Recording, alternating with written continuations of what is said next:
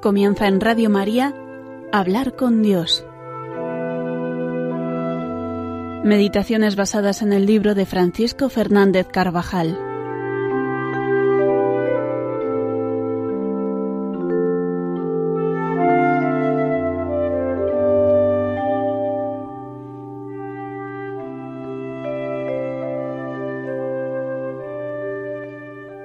Vete y no peques más. Mujer, ningún don te ha condenado. Ninguno, Señor. Tampoco yo te condeno. Anda y en adelante, no peques más. Habían llevado a Jesús una mujer sorprendida en adulterio. La pusieron en medio, dice el Evangelio. La han humillado y abochornado hasta el extremo, sin la menor consideración. Recuerdan al Señor que la ley imponía para este pecado el severo castigo de la lapidación. ¿Tú qué dices? le preguntaban con mala fe, para tener de qué acusarle. Pero Jesús los sorprende a todos. No dice nada. Inclinándose, escribía con el dedo en la tierra. La mujer está aterrada en medio de todos, y los escribas y fariseos insistían con sus preguntas. Entonces Jesús se incorporó y les dijo, el que de vosotros esté sin pecado, que tire la primera piedra. E inclinándose de nuevo, seguía escribiendo en la tierra. Se marcharon todos, uno tras otro, comenzando por los más viejos. No tenían la conciencia limpia y lo que buscaban era tender una trampa al Señor.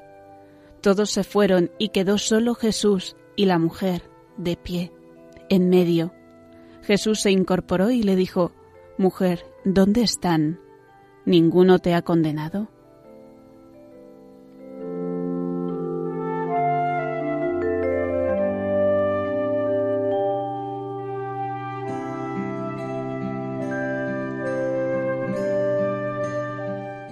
Las palabras de Jesús están llenas de ternura y de indulgencia, manifestación del perdón y la misericordia infinita del Señor.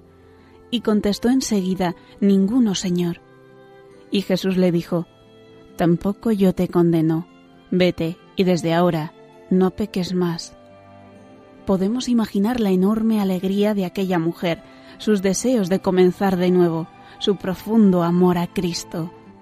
En el alma de esta mujer manchada por el pecado y por su pública vergüenza, se ha realizado un cambio tan profundo que sólo podemos entreverlo a la luz de la fe.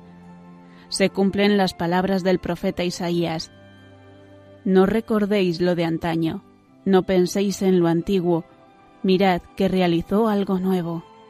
Abriré un camino por el desierto, ríos en el yermo, para apagar la sed de mi pueblo escogido, el pueblo que yo formé, para que proclamara mi alabanza.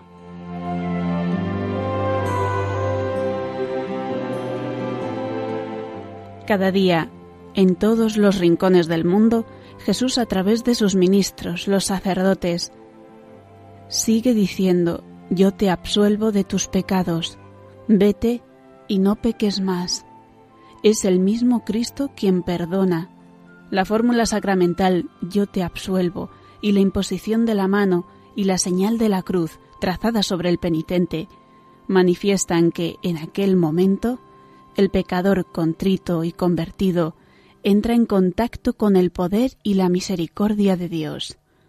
Es el momento en el que en respuesta al penitente la Santísima Trinidad se hace presente para borrar sus pecados y devolverle la inocencia.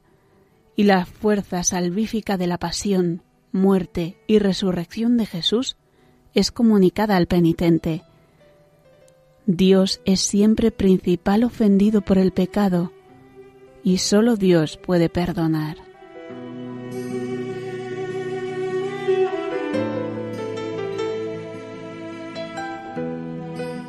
Las palabras que pronuncia el sacerdote no son sólo una oración de súplica para pedir a Dios que perdone nuestros pecados, ni una mera certificación de que Dios se ha dignado concederlo su perdón, sino que en ese mismo instante causan y comunican verdaderamente el perdón. En aquel momento todo pecado es perdonado y es borrado por la misericordia, por la intervención del Salvador Pocas palabras han producido más alegría en el mundo que estas de la absolución. Yo te absuelvo de tus pecados. San Agustín afirma que prodigio que obran superan a la misma creación del mundo. Con qué alegría las recibimos nosotros cuando nos acercamos al sacramento del perdón. Con qué agradecimiento. ¿Cuántas veces hemos dado gracias a Dios por tener tan a mano este sacramento? En nuestra oración de hoy podemos mostrar nuestra gratitud al Señor por este don tan grande.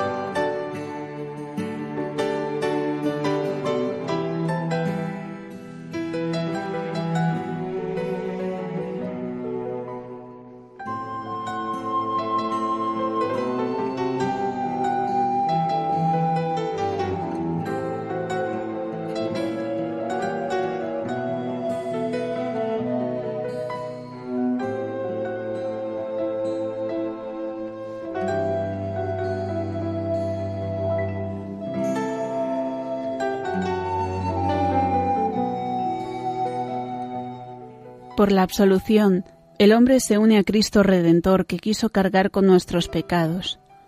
Por esta unión, el pecador participa de nuevo de esa fuente de gracias que emana sin cesar del costado abierto de Jesús. En el momento de la absolución, intensificaremos el dolor de nuestros pecados, diciendo quizá alguna de las oraciones previstas en el ritual, como las palabras de San Pedro, Señor, tú lo sabes todo tú sabes que te amo. Renovaremos el propósito de la enmienda y escucharemos con atención las palabras del sacerdote que nos conceden el perdón de Dios.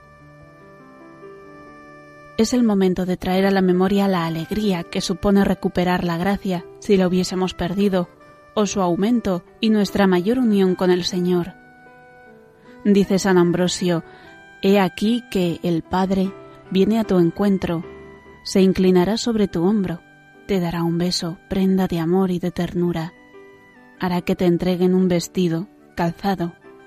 Tú temes todavía una reprensión, tienes miedo de una palabra irada y prepara para ti un banquete. Nuestro amén se convierte entonces en un deseo grande de recomenzar de nuevo, aunque solo nos hayamos confesado de faltas veniales.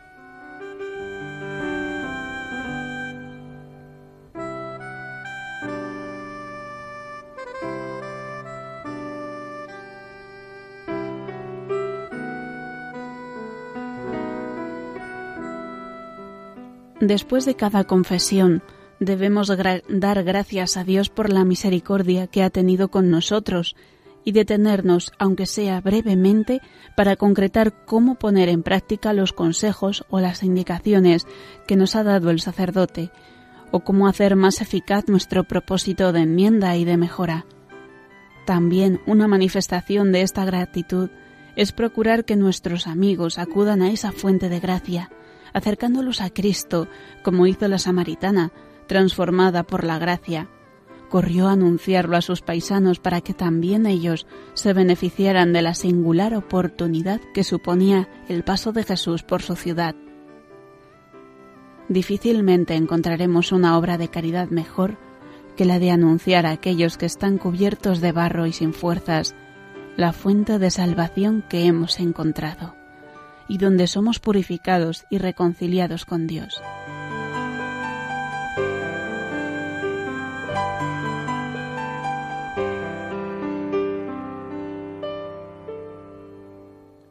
Ponemos los medios para hacer un apostolado eficaz en la confesión sacramental. Acercamos a nuestros amigos a ese tribunal de la misericordia divina. Fomentamos el deseo de purificarnos acudiendo con frecuencia al sacramento de la penitencia.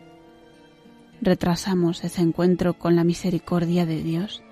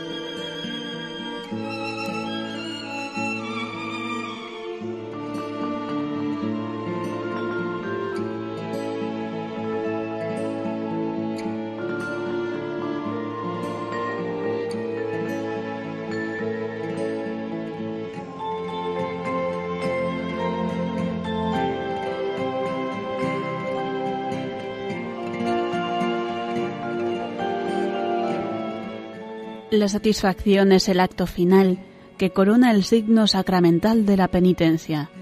En algunos países, lo que el penitente, perdonado y absuelto, acepta cumplir, después de haber recibido la absolución, se llama precisamente penitencia. Nuestros pecados, aun después de ser perdonados, merecen una pena temporal que se ha de satisfacer en esta vida o después de la muerte en el purgatorio, al que van las almas de los que mueren en gracia, pero sin haber satisfecho por sus pecados plenamente.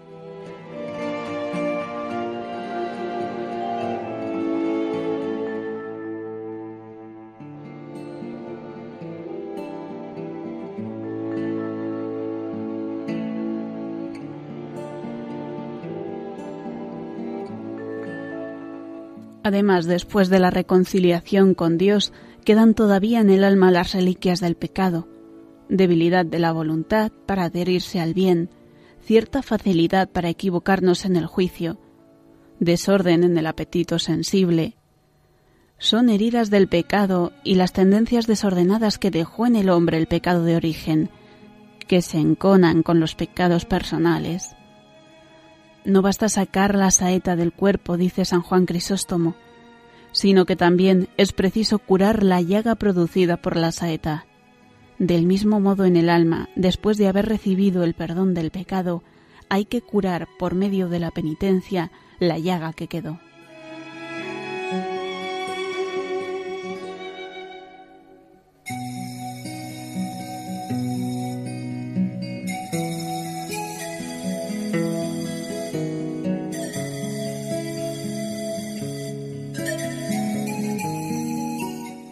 Después de recibir la absolución, enseña Juan Pablo II, queda en el cristiano una zona de sombra debida a las heridas del pecado, a la imperfección del amor en el arrepentimiento, a la debilitación de las facultades espirituales en las que obra un foco infeccioso de pecado, que siempre es necesario combatir con la mortificación y la penitencia. Tal es el significado de la humilde pero sincera satisfacción.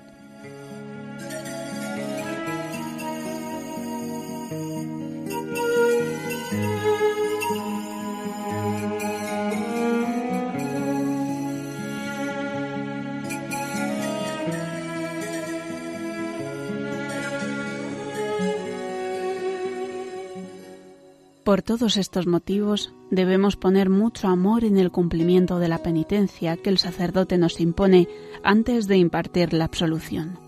Suele ser fácil de cumplir y si amamos mucho al Señor, nos daremos cuenta de la gran desproporción entre nuestros pecados y la penitencia.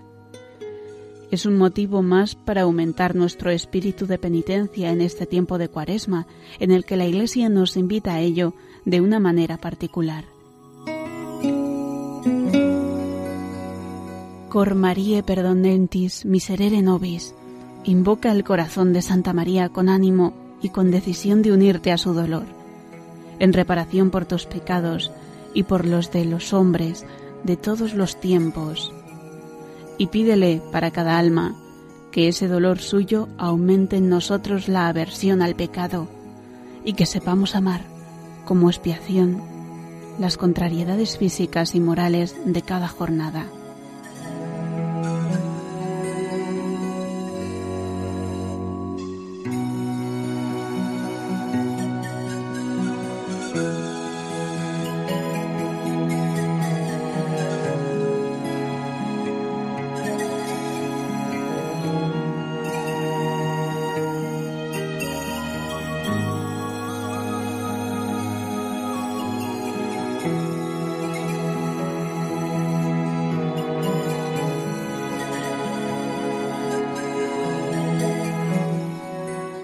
Así concluye la meditación Hablar con Dios, meditaciones basadas en el libro de Francisco Fernández Carvajal.